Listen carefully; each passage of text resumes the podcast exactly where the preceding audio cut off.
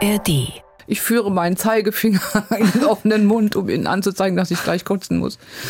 Das ist ein richtig dummer Spruch, weil ähm, positiv denken ist natürlich wichtig. Aber das, äh, äh ich habe vorhin gesagt, wenn du schlecht, wenn du dich schlecht fühlst oder wenn es dir schlecht geht oder wenn du traurig bist, dann bin ich traurig. Mhm.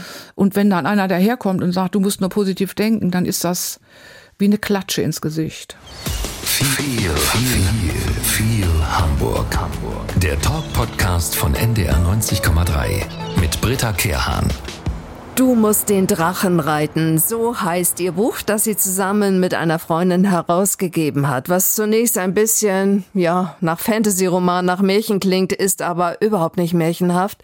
Es ist Überlebenskampf. Es sind Gefühle, positiv und negativ, mit der Diagnose Krebs. Ute Engelmann aus unserer Stadt ist hier bei uns im Podcast viel Hamburg, auch immer zu finden in der ARD Audiothek.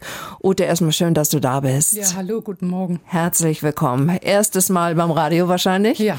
Weißt du, Ute, ich mache diesen Podcast hier seit zweieinhalb Jahren und zum ersten Mal, ja, habe ich das Gefühl, dass wir nicht auf Augenhöhe miteinander reden können. Das okay. hat damit zu tun, du hast Krebs, ich habe ihn nicht. Hm. Du bist unheilbar krank, ich gehe heute Abend ins Fitnessstudio. Das steht so vermeintlich zwischen uns. Aber ich möchte nicht, dass zwischen uns etwas steht in diesem Gespräch. Und deshalb freue ich mich auch mit dir zu reden. Und ich glaube, wir haben ganz, ganz viel zu bereden. Und Worte, mit Worten findet man zueinander. Das so, stimmt. Ja. Ich freue mich auf das Gespräch. Hast du das manchmal auch so, dass Leute auf dich zukommen und sagen, ach, ich schäme mich, dass ich meine Probleme habe, wenn ich. Nein. Das nee. erste Mal, dass das jemand so ausdrückt, dass, ja. dass er das Gefühl hat, wir sind nicht auf Augenhöhe ganz ehrlich, ich habe noch nie bei diesem Podcast mit einer krebskranken Person gesprochen. Ja. Und ähm, mhm. ich habe dein Buch natürlich gelesen und es hat mich wirklich ähm, umgehauen. Aber ja. reden wir natürlich ja. ausführlich drüber. Erstmal möchte ich dich fragen, wie geht es dir? Gut. Ich bin guter Dinge. Ich habe mich gefreut hier auf den Podcast. Äh, ich gehe nachher noch zum Markt einkaufen. Mein Mann kommt heute auch von der Dienstreise wieder, da freue ich mich drauf. Ähm, und ich bin zum Glück, jetzt klopfe ich dreimal auf Holz, relativ frei von Nebenwirkungen. Also ich habe welche, aber mit denen kann ich ganz gut leben. Auch frei von Schmerzen? Ja. Schön, das freut mich. Ja. Äh, Ute, erstmal, wo wohnst du eigentlich in Hamburg? Ich wohne äh, genau auf der Grenze zwischen Hummelsbüttel und Poppenbüttel. Also die einen sagen so und die anderen so. Ja. Das ist so ein gemischtes Wohngebiet, äh, Tegelspark, wo ganz viele Stichstraßen abgehen, also Sackgassen. Und da wohne ich. Das Alstertal ist bei dir? Ja, wunder in der Nähe. Oh, ist das nicht schön? Wunderbar. Ja, kann Wir man wohnen schön spazieren richtig gehen, toll ne? da. Wohnst du mit deinem Mann da, ne? Ja. Mhm. Wo kannst du Hamburg wenn wir gerade bei schönen Ecken sind, wie dem Alzertal, wo kannst du Hamburg, wenn es dir gut geht, am besten genießen? Bei uns ähm, direkt hinter, äh, also ich laufe aus dem Haus raus und bin im Naturschutzgebiet. Da ist Ragmoor. Ja. Und da bin ich jeden Tag mit dem Hund auch. Und da bin ich glücklich und happy und da ist, da kann ich die Natur beobachten. Ich war früher ähm, geschäftlich viel unterwegs und immer wenn ich nach Hause kam, habe ich gedacht, oh die Kirschblüten und dann war ich wieder ein paar Tage unterwegs und wenn ich wieder zu Hause war, war das schon alles wieder vorbei und das genieße ich jetzt, dass ich dieses jeden Tag die Natur verändert sich, dass ich das ähm, sehen kann. Das ist toll. Das Ragmoor wirklich schön Wunderbar. und ich war im Sommer oft da, mit dem ja. Fahrrad auch, mhm. und das ist ein ganz toller Eisladen in der Nähe. Ja, das stimmt. Aber der beste Eisladen ist äh, am Poppenbüttler Markt, Eisbärendiele. Die machen ihr Eis selber und das ist so oh, lecker. Lecker. Richtig lecker. Bist ein Eisfan, ne? Ja. auch im Winter? Ja. Mhm. Gibt es einen Ort, jetzt frage ich in die andere Richtung, ähm, wenn es dir mal nicht so gut geht, gibt es einen Ort, der dir Trost gibt? Ja, zu Hause. Und wo du auch mal weinen kannst? Ja. Machst du zu Hause? Ja, mhm. klar. Ja. Da fühle ich mich so wohl. Mhm. Bist du eigentlich gläubig? Jein. Also ich glaube an, an einen Gott oder eine Göttin. Ich glaube, da gibt's was. Aber ich bin, ich habe große Probleme mit dem Bodenpersonal von Kirchen. Ja. Gehst du manchmal in die Kirche? Ja. Mhm. Aber Und betest du? Ähm, ich brauche keine Kirche zum Beten. Über das Buch, das du herausgebracht hast, zusammen mit einer Freundin reden Annette wir. Waschbüsch. Annette Waschbüsch, eine freie Journalistin. Ja. Da gibt es so viel zu reden, das machen wir auch. Aber ich möchte erstmal kurz bei dir bleiben. Ja. Ich fand's spannend, was du alles schon erlebt hast. Erstmal deine Schul- und Ausbildungszeit. Mhm. Ähm, Zitat, zu schlechte Leistungen, zu große Klappe. Mhm. Hat, mir, hat mir gleich auf Anhieb gefallen, weil mhm. ich war ähnlich. Und ähm, ja, war es so schlimm in der Schule? Ja, also ich bin Arbeiterkind, äh, bin bei einer Mutter aufgewachsen, alleinerziehend. Äh, mir fehlte halt vieles, was andere hatten. Also ich hatte, ähm, meine Mutter konnte mir noch helfen in der Grundschule, aber dann später nicht mehr. Äh, keine Unterstützung bei der Hausaufgaben ähm, und vieles, was eben Kinder haben, die viel Geld zu Hause haben, das hatte ich nicht. Mhm. Und das kostet einfach Energie, ohne dass ich das bewusst, ich habe mich nicht gefühlt, als ich bin hier das letzte Rad am Wagen, aber ich hatte dadurch, glaube ich, ein sehr ausgeprägtes Gerechtigkeitsgefühl und dann habe ich dann auch Luft gemacht, also in der Schule. Das war natürlich, ich war in einem Nonnen, in einer Nonnenschule. Das fanden die nicht so witzig. Ja. Und du hast dann nach der Schule zunächst mal eine Ausbildung gemacht als Chemielaborantin. So ist es. Hm? Das ist spannend. Ja, in der BASF. Und das, wie ist das häufig so? Äh, meine Mutter kannte den Leiter der Ausbildung und der war natürlich, war ihr ganz wichtig, dass aus mir was wird. Und dann ja. hat sie gefragt und der hat mir eine Ausbildungsstelle besorgt und so ging das los. Mhm. Und irgendwann hast du das Abitur nachgeholt. So ist es. Also ich hatte irgendwann das Gefühl, das war's nicht. Und ich wohnte in der Wohngemeinschaft und eine der Mitbewohnerinnen, die hat gesagt, sie macht ihr Abitur nach. Habe ich gesagt, oh, dann mache ich mit. Und war schwer? Ja, also ja. Wir, es dauert vier Jahre. Ich hatte jeden Abend Schule, also dreimal die Woche bis Viertel vor neun und zweimal bis halb zehn. Da hast du fast kein Privatleben mehr. Und das habe ich nur durchgehalten, weil ich mit den Menschen, die mit mir in der Klasse waren, richtig tolle Freundschaften hatte. Also vier Jahre das Durchhalten ist echt nicht ohne. Ja. Wo war das Ganze? In Mannheim. welcher Stadt? In Mannheim. Und dann hatte ich die Liebe irgendwann nach Hamburg geführt. So Wann es. war das? Äh, 93 bin ich nach Hamburg gekommen. Jetzt 30 Jahre. Okay. Und äh, die Liebe hat gehalten so hier in es. Hamburg. Ja. Was macht dein Mann? Alles richtig gemacht. Der ist inzwischen im Ruhestand, aber der war äh, vorher Präsident des Bundesverbands Deutscher Immobilienwirtschaft, also hat Verbandsarbeit gemacht. Ja, du hast den Master dann noch gemacht in Sozialökonomie, Schwerpunkt und Arbeits- und Sozialpolitik. Ja. Also ganz was anderes von der Chemielaborantin dann äh, ja in die Sozialpolitik. Das ist ja, spannend. Ja, also ich hatte, mein Mann hat relativ früh auch gesagt, Mensch, schade, dass du nicht studiert hast. Mhm. Und ich habe das versucht, aber ich hatte kein Geld mehr. Also ich habe direkt nach dem Abi hatte ich, ich hatte noch nicht mal das Geld für diese ähm, Studentenwerk. Also ich musste arbeiten gehen und ja, dann hab, und dann habe ich, als ich hierher nach Hamburg kam, habe ich äh, mich an der HWP beworben. Die gibt's ja leider nicht mehr und habe dann dort studiert. Und ich weiß, ich hatte ein falsches Zeugnis abgegeben bei der Bewerbung. Das war im Januar. Und die sagten dann, naja, ich werde sowieso wahrscheinlich mich nochmal bewerben müssen, weil das, ähm, ne, und so Wartezeit. Mhm. Dann hatte ich aber durch die Ausbildung, die ich so früh gemacht hatte, so viele Wartesemester, dass ich im April anfangen konnte zu studieren. Ja, super. Und dann hast du bei Verdi gearbeitet? Genau. Und dann bist du ja auf den Weg gegangen, eine Trainerausbildung zu machen, als ja. Coach zu arbeiten. Ja. Und was mich auch bewegt hat und angefasst hat, ist, dass du am Tag der Abschlussprüfung der Trainerausbildung die Diagnose Brust Brustkrebs bekommen hast. Das mhm. war im Jahr 2005. Ja. Das war heftig. Ich habe aber auch gemerkt, was alles geht, wenn man will. Also ich hatte, ich habe gedacht, ich muss jetzt diese Prüfung machen und habe das einfach weggeschoben. Das habe ich irgendwie geschafft und habe die dann auch bestanden äh, und habe mich dann danach mit dem Thema auseinandergesetzt. Hast du das selber vorher gemerkt, dass du eventuell Brustkrebs hast? Ich habe einen Knoten getastet. Ja. Tastest du regelmäßig? Ja. Muss man allen Frauen empfehlen, ne, das ja. zu machen. Ja. Ich bin auch ein bisschen luschig, ehrlich gesagt, ja. aber zeigt, dass man es machen sollte. Ja. Danach hast du eine Pause gemacht. Ja. Wie lange? Ein Jahr. Hm. Das brauchte ich auch. Also ich hatte, das klingt jetzt total bescheuert, aber so war es. Es gab einen Teil in mir, die gesagt hat, jetzt habe ich endlich mal Zeit, mich um mich zu kümmern. So, und das habe ich dann auch ausgiebig gemacht. Ich war dann von Beruf Patientin und habe ganz viel, habe darauf geachtet, dass ich gut esse, habe mir ganz viel Unterstützung geholt. Ich hatte so ein Bild ähm, von einer Wagenburg, dass ich äh, an so einem Lagerfeuer in der Mitte sitze und um mich herum sind so diese alten Planwagen, wie man sie in Western so kennt. Und in jedem Planwagen sitzt irgendjemand, der mich unterstützt. Mhm. Und also ich hatte Fußreflexzonenmassage regelmäßig. Ich hatte eine Freundin, die hat mit mir ähm, Imaginationsarbeit gemacht und ich hatte eine gute Ärztin, ich hatte meinen Mann an meiner Seite und das war mein, mein Schutz. Ja. Du bist ja sehr erfolgreich gewesen als Trainerin, als Beraterin, Coach, hast so viele Unternehmen betreut. Mhm. Äh, du hast nach deiner Krebspause, hast dich selbstständig gemacht. Ja.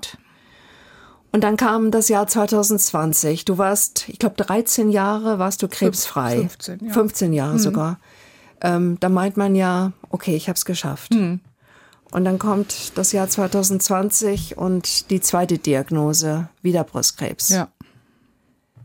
Wie war das? Heftig.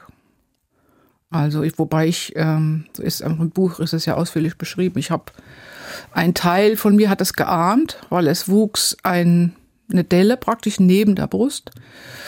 Äh, und ich wollte das nicht wahrhaben. Ich hatte so, eine Schiss, so einen Schiss davor, obwohl ich ja bei der ersten Diagnose gut durch alle Therapien gekommen bin. Aber ich wollte mich damit nicht beschäftigen. Ich wollte nicht nochmal das alles durchmachen und habe das immer weggeschoben. Und mein Körper, bin ich heute überzeugt, hat mir das signalisiert, kümmere dich um dich. Ich hatte richtig, richtig schlimme Schmerzen im Rücken, dass ich nachts schreiend zur Toilette bin und ich hatte äh, Schuppenflechte. Das hatte ich ähm, durch die erste Diagnose, durch die Chemo habe ich Schuppenflechte gekriegt.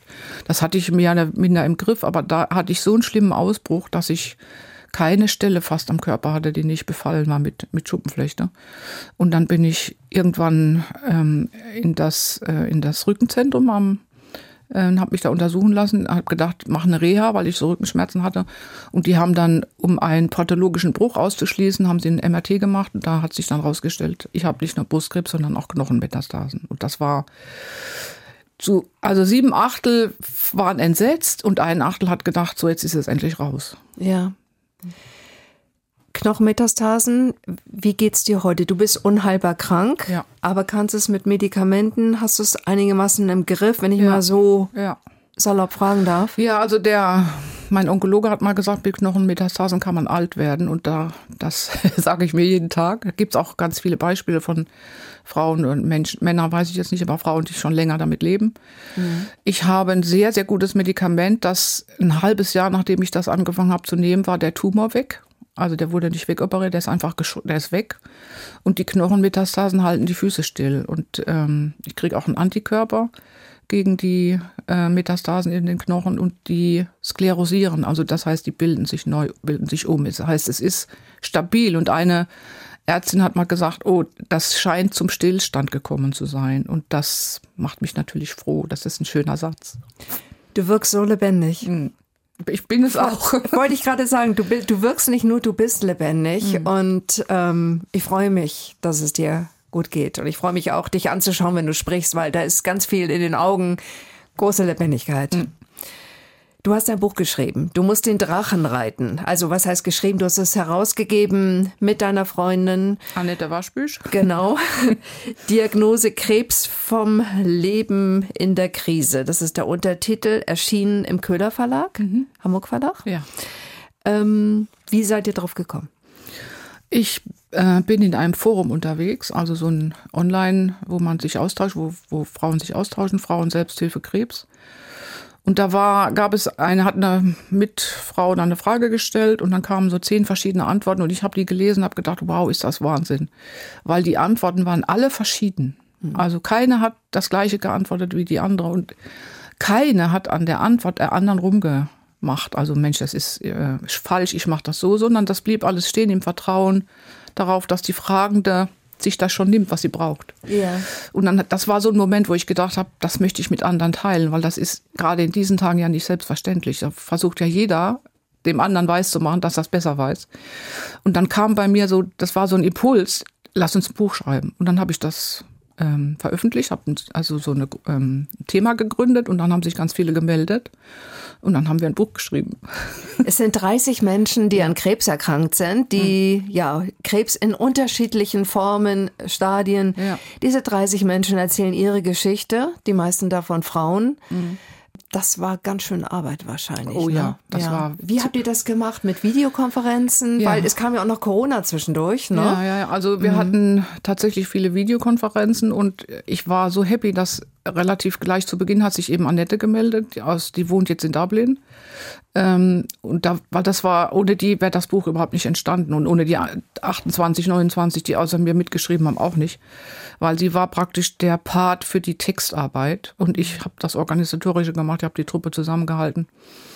Äh, und wir haben viele, viele Videokonferenzen gemacht, aber ich sag dir, wenn ein Projekt auf die Welt wollte, dann war das dieses Buch. Weil immer, wenn wir eine Entscheidung treffen mussten oder wenn irgendwie Hürden äh, auf dem Weg kamen, dann haben wir eine Lösung gefunden. Das war echt Wahnsinn. Also äh, die erste war, dass Annette sagte, so wir haben jetzt genug Geschichten und das sind total starke Geschichten, aber nicht stark erzählt. Ja. Das ist ja auch ein Handwerk. Ja.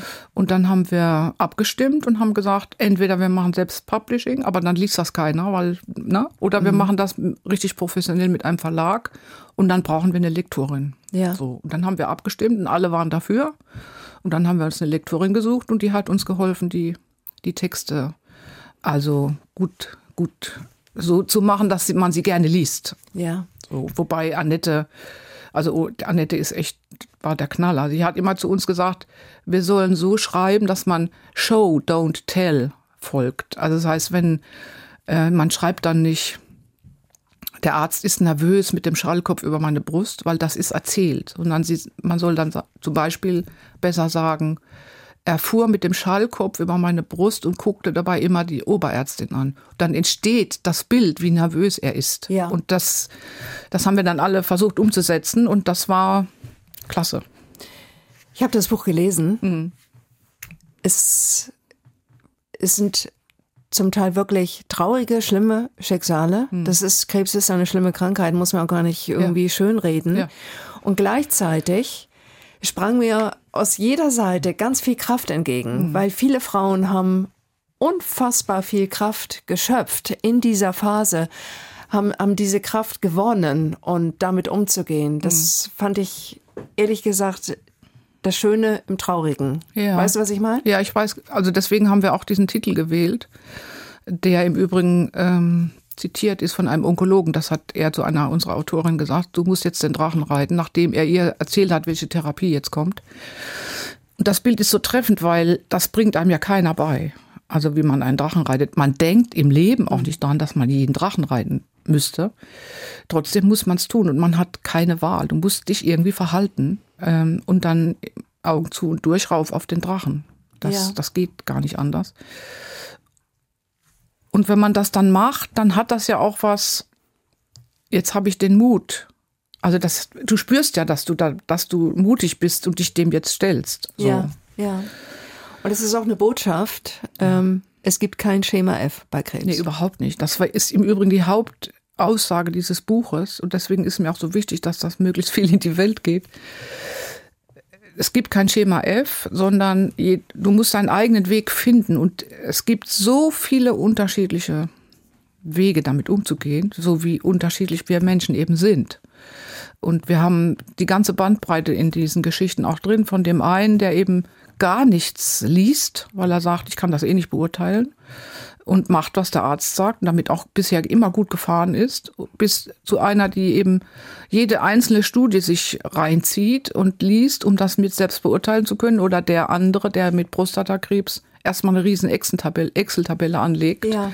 um sich einen Überblick zu verschaffen. Du, das alles gut. Also ich muss das Gefühl haben, ich, mir geht's gut dabei.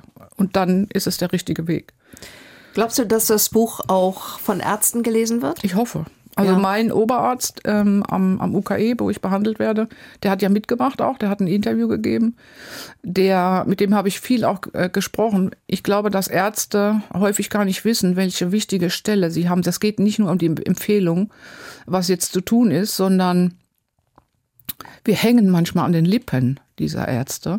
Und da kann ein Blick ähm, so viel positive Energie bei mir auslösen, aber auch ganz viel Unheil anrichten. Und das, finde ich, sollten Ärzte und Ärztinnen wissen. Was habt ihr in eurer Gruppe, also auch, ich denke jetzt auch an die anderen 29 Menschen, die an dem Buch beteiligt sind und waren, äh, was habt ihr für Erfahrungen gemacht hier in Hamburg mit den Ärzten? Sind die überwiegend positiv gewesen? In Hamburg, ja. Mhm. Soweit ich das, wir sind ja bundesweit verteilt. Also ich habe sehr gute Erfahrungen gemacht. Ähm, aber wir haben auch ganz viele negative Erfahrungen, da, aber allerdings nicht in Hamburg. Wobei ich relativ sicher bin, dass es auch in Hamburg ähm, Menschen gibt, die nicht zufrieden sind mit der Art, wie die, wie die Ärzte sie behandeln. Ja.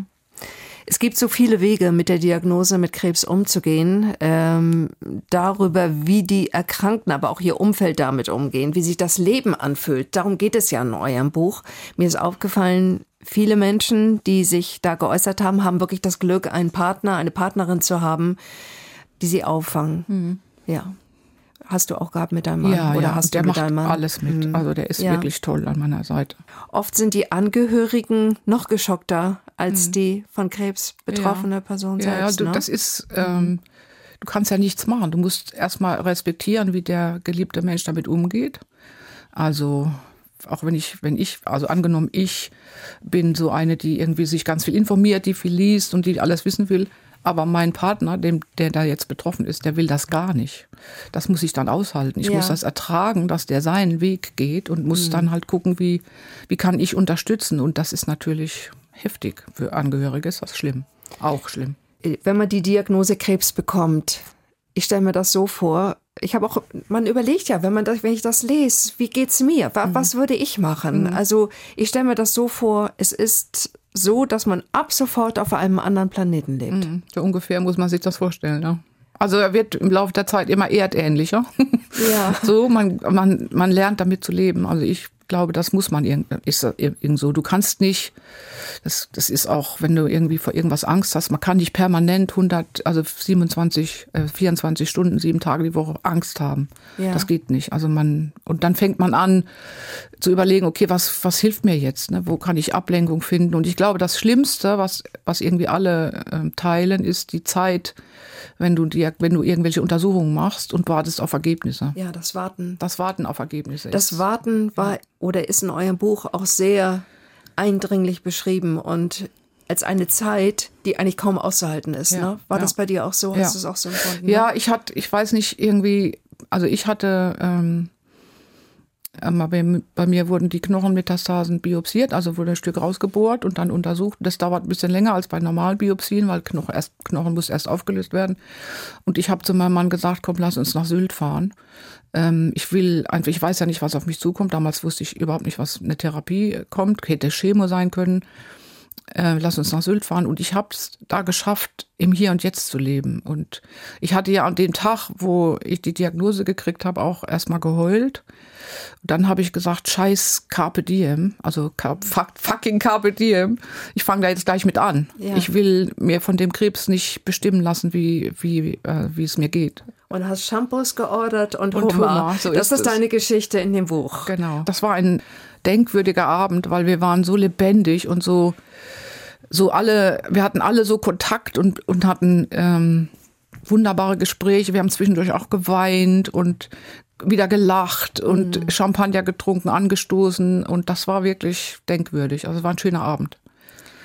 Durch Bestrahlung, durch Chemotherapie fallen die Haare aus. Mhm. Wie war das bei dir, als es losging? Hattest du Probleme damit? Also ich hatte diesmal ja keine Chemo, sondern nur Medikamente und die gehen nicht aus, sind nicht mhm. ausgegangen. 2005 das war, glaube ich, gar nicht so schlimm. Also natürlich, das, was so schlimme ist, wenn dir die Haare ausfallen, ist, dass das jeder sieht dass du sozusagen nicht anonym durch die Welt läufst, sondern jeder kann sehen, okay, die hat wahrscheinlich Krebs. So. Mhm. Ähm, ich hatte dann auch eine Perücke geordert und habe auch, ich habe gesagt, in dem Moment, wo ich beim Duschen Haare in der Hand habe, möchte ich, dann hat mein Mann sie mir abrasiert. Ich wollte ja. nicht dieses äh, jeden Tag nach Haaren suchen. Der hat sie mir gleich abrasiert und ich hatte dann eine Perücke und ich mochte die aber nicht. Und dann habe ich ich habe ja, das Witzige ist, ich habe, nachdem ich die erste Ausbildung zu Ende hatte, habe ich noch eine Coaching-Ausbildung angefangen. Mhm. Und dann habe ich gleich beim ersten Mal Treffen gesagt, dass ich Krebs hätte. Ich wüsste nicht, wie es weitergeht. Aber es könnte sein, dass ich beim nächsten Mal ohne Haare komme. Ja. Und habe dann morgens, bin und da, da ich das angekündigt hatte, habe ich meine Perücke nicht angezogen. Habe dann morgens gedacht, oh, heute kann ich da hinfahren, jetzt brauche ich die Perücke nicht tragen. Dann habe ich so in den Spiegel geguckt und habe gedacht, okay, wenn du nicht, wenn du sie nicht brauchst, wenn du sie nicht, wenn du sie doof findest, dann lass sie doch ganz ab. Ja. Also bin ich dann ohne Perücke rumgelaufen. Ja. Auch das ist in dem Buch, äh, hat mich beeindruckt. Viele Frauen, die sich dann die Haare haben abrasieren lassen, entweder von ihren Partnern oder mhm. aber beim Friseur, haben sich dann mit Glatze gesehen und fanden sich schön. Ja. Du weißt so, wenn du mit dem, wenn du irgendwie mit dem Tod ringst, manchmal ist das ja, hast du auch dunkle Tage, dann sind so abbe Haare irgendwie nebensächlich. Das ist ja meistens, die das nicht betrifft, denken, oh, das ist wohl das Schlimmste. Nein, das Schlimmste ist, dass du Krebs hast. Ja. Gib doch mal einen Tipp, wo kann man in Hamburg zum Beispiel auch schöne Mützen, Tücher kaufen? Überall. Überall. Also es gibt man kann, also es gibt ja auch so im Foren, es gibt Foren dafür auch, wo man so Beanies auch kaufen kann. Es gibt sogar so äh, Selbsthilfegruppen, die stricken für Menschen, die aber Haare haben, dass sie sich schön machen können. Und gibt Schminkkurse online auch, dass man das lernen kann. Ich meine, ich, irgendwann im NDR habe ich mal eine Reportage gesehen, das ist nicht schon viele Jahre her, da hat eine Frau eine Krankheit, wo die Haare alle aus, die hat einfach keine Haare mehr. Und sie hat gesagt, ähm, das als das ist Gottes Geschenk, weil Gott, als er die Menschen schuf, hat er denen, denen das Gesicht nicht gefallen hat, die Haare gegeben, als das vom Gesicht ablegt. Ja.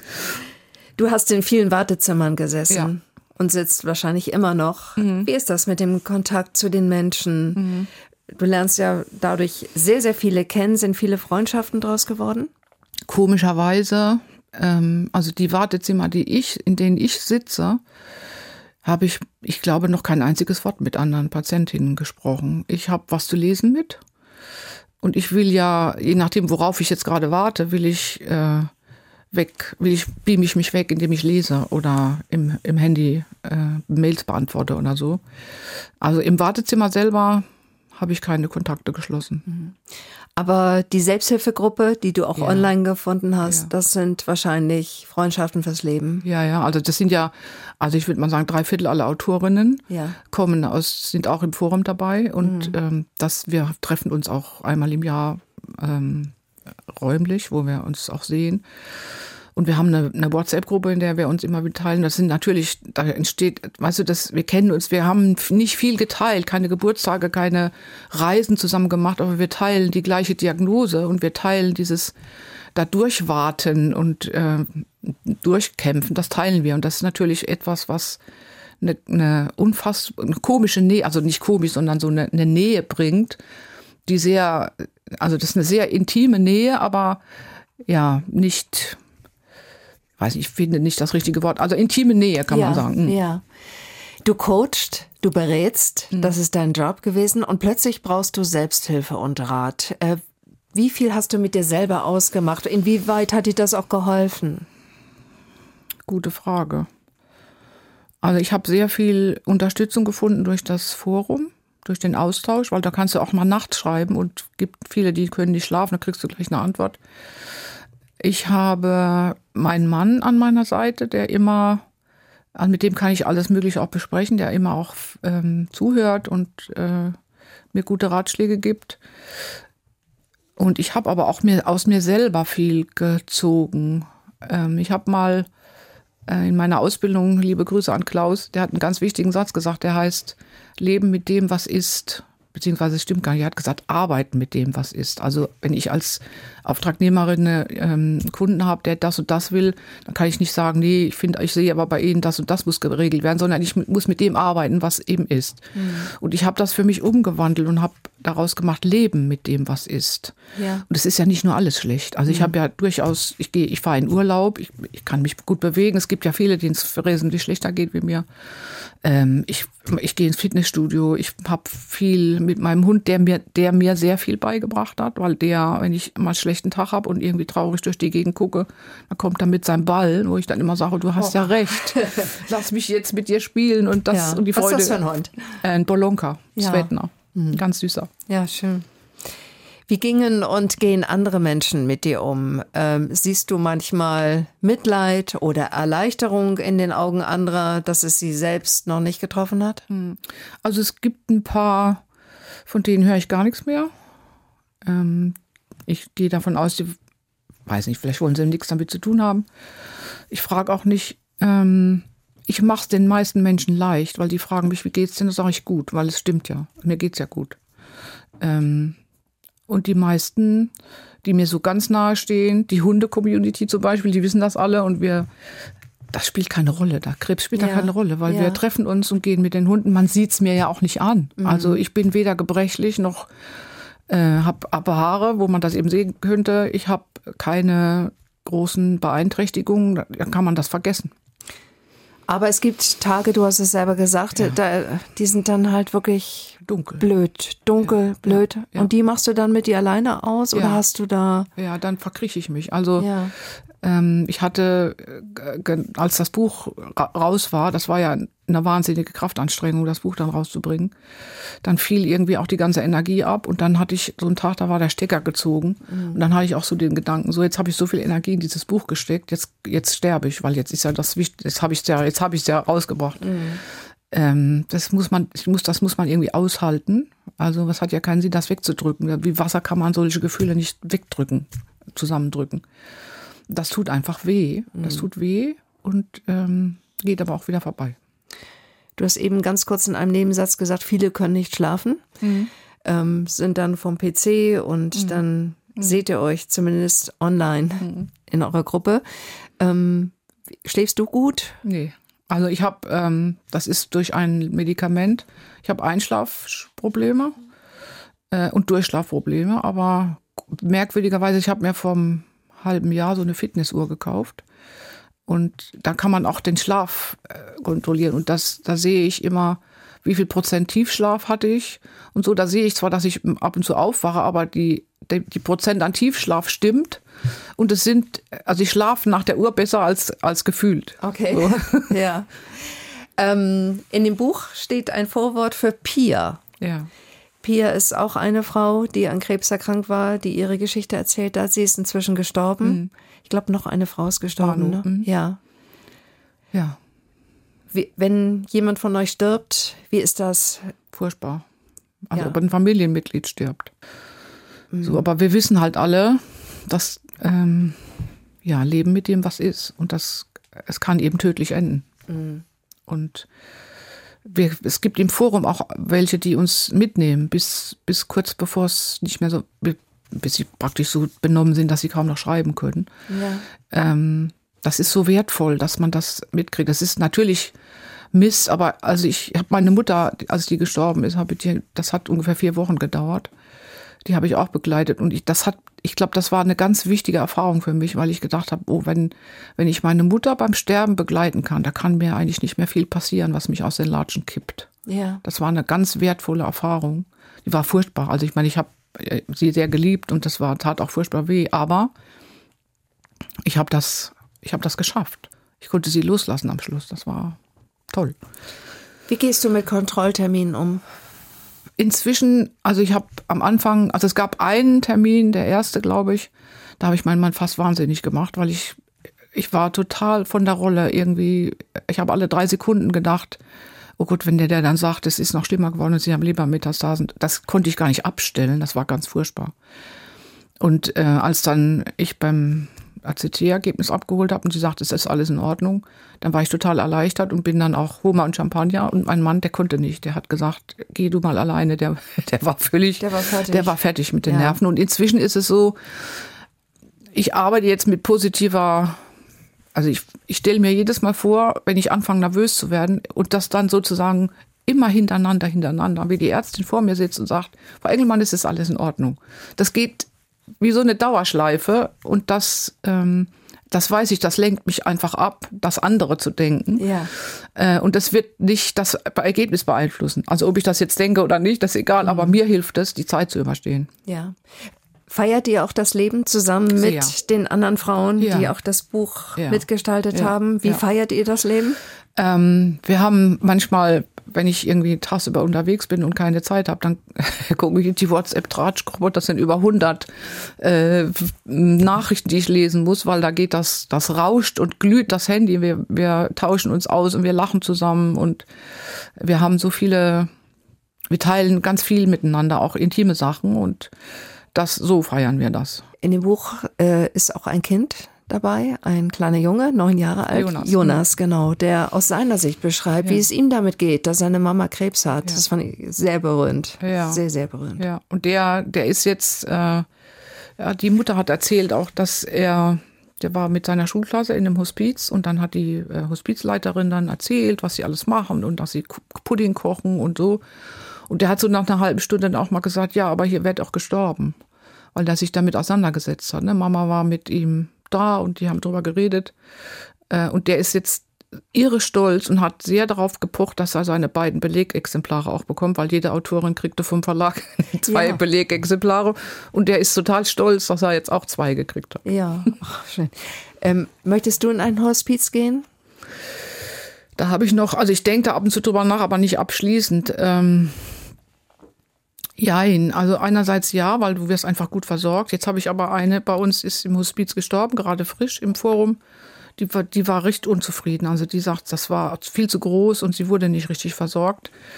Ich glaube, ja, weil ähm, der Partner kann jederzeit vorbeikommen, der kann auch da schlafen und der ist und er hat nicht die Last, mich zu pflegen, wenn wenn ich gepflegt werden müsste. Also, ja. ne, so. Man wird wahrscheinlich selber zur Expertin. Mhm. Ja. Ich, ich höre es bei dir auch raus. Hm. Also du jonglierst mit den Fachbegriffen, mit den medizinischen Begriffen. Wahrscheinlich googelt ihr alle auch oder habt von Anfang an gegoogelt, in dem Moment, wo die Diagnose da war. Was hm. gibt es für Behandlungsmöglichkeiten? Ja, ja. Welche Formen von Krebs gibt es? Ja, also ich glaube, das ist eben auch so unterschiedlich, wie Menschen unterschiedlich sind. Es gibt, also hier mein der Freund, der eben, der hat gar nicht gegoogelt. Äh, es wird auch abgeraten davon, weil es ist so, es, im Netz sind unwahrscheinlich viele äh, Informationen, die zum Teil richtig alt sind. Also als ich damals 2005 Brustkrebs hatte, da war vieles ganz noch anders und in den 15 Jahren hat sich so viel entwickelt. Also so, sind so viele Medikamente auf den Markt gekommen. Zum Beispiel das, was ich jetzt habe, das gibt's noch gar nicht so lange. Das gab's damals noch nicht. Mhm. Und, ähm, aber mein Oberarzt, der ja auch das Interview äh, im Buch hat, der hat auch gesagt, dass äh, die hatten auch, waren nicht sicher, die Ärzte, wie, wie wird das werden, wenn die Patienten alles selber googeln können. Aber er sagt, die meisten sind so erwachsen und firm darin, dass sie, dass das auch eine Bereicherung ist, wenn die, wenn die Menschen sich vorher informieren, was es für Möglichkeiten geben könnte. Was sagst du Menschen, die zu dir sagen, du musst nur positiv denken, denk doch mal positiv und sei nicht so negativ? Ja, da sage ich nicht viel, sondern ich, ich führe meinen Zeigefinger in den offenen Mund, um ihnen anzuzeigen, dass ich gleich kotzen muss. Das ist ein richtig dummer Spruch, weil ähm, positiv denken ist natürlich wichtig. Aber das, äh, äh, ich habe vorhin gesagt, wenn du schlecht, wenn du dich schlecht fühlst oder wenn es dir schlecht geht oder wenn du traurig bist, dann bin ich traurig. Mhm. Und wenn dann einer daherkommt und sagt, du musst nur positiv denken, dann ist das wie eine Klatsche ins Gesicht. Ja, kann ich verstehen. Blöder Spruch. Ja. Es gibt Krebskranke, die möchten arbeiten, auch wenn sie schwer an Krebs erkrankt sind. Trotzdem möchten sie arbeiten. Wahrscheinlich, weil sie zu Hause nicht, nicht so viele sich Gedanken machen wollen, sondern weil sie sich auch noch einigermaßen fit fühlen, weil sie gebraucht werden wollen. Mhm. Und dann gibt es eine Amtsärztin in deinem Buch. Das ist eine Lehrerin, die auch Knochenmetastasen hat und die hatte das schon bei der Erstdiagnose. Äh, und die, der geht so ein bisschen wie mir, die ist ganz fit so, die ähm, hat dann auch die normale Behandlung gemacht und dann hat sie irgendwie eine Reha und dann war sie auch wieder fit, dann macht sie wieder Sport und so und jetzt muss sie von der Amtsärztin sozusagen die Freigabe bekommen, dass sie wieder arbeiten kann. Und die will, die will ja immer einreden, dass sie doch so schwer krank ist. Und die, die, die kann überhaupt nicht begreifen, dass es ihr eben gut geht. Und ich finde, was, was richtig übergriffig ist bei ihr, sie sagt, Sie haben nur Knochenmetastasen, wie erklären Sie sich das? Als ob es eine Erklärung gäbe. So, das gibt's ja nicht, sondern du hast einfach Pech. Also da teilen sich die Zellen und dann ist das Krebs. So. Ja. Äh, gerade bei Brustkrebs gibt's überhaupt keine Evidenz für irgendwas. Also es gibt ja so Leute, die denken, wenn ich ein schweres Trauma erlebt habe als Kind oder so, dann äußert sich das, indem ich im Alter Krebs kriege. Das ist Bullshit. Also da gibt's, das ist einfach Pech. Ja.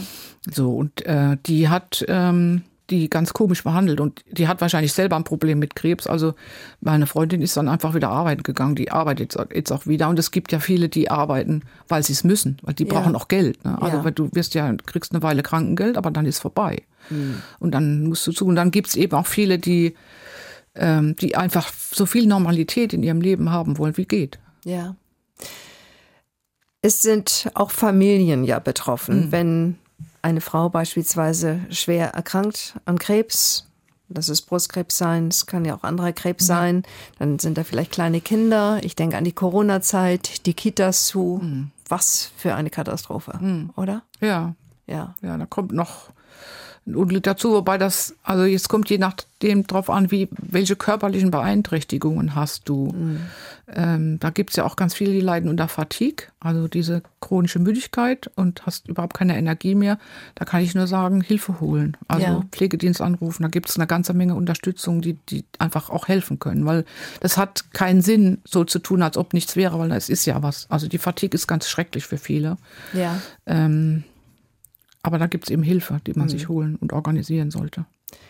Jetzt gibt es vielleicht viele Menschen, die diesen Podcast hören und sagen, ich bin auch betroffen und ich möchte mich auch einer Gruppe online anschließen. Hast du da einen Tipp oder eine Anlaufstelle hier in Hamburg? Es gibt in Hamburg, glaube ich, auch eine regionale Gruppe, also die, die das Forum, in dem ich aktiv bin, das heißt äh, ähm, Frauenselbsthilfe Krebs. Da sitzt die Zentrale in Bonn und es, äh, es gibt ähm, in jedem Bundesland gibt es ja. äh, Selbsthilfe, äh, also regionale, die sich auch örtlich treffen. Also, mhm. Wobei ich sagen kann, mir hat am meisten dieses Forum geholfen, weil du bist halt nicht an Zeiten gebunden, wo du hin musst, sondern äh, du kannst, das sind ja ganz viele Themen, wo du dich informieren kannst.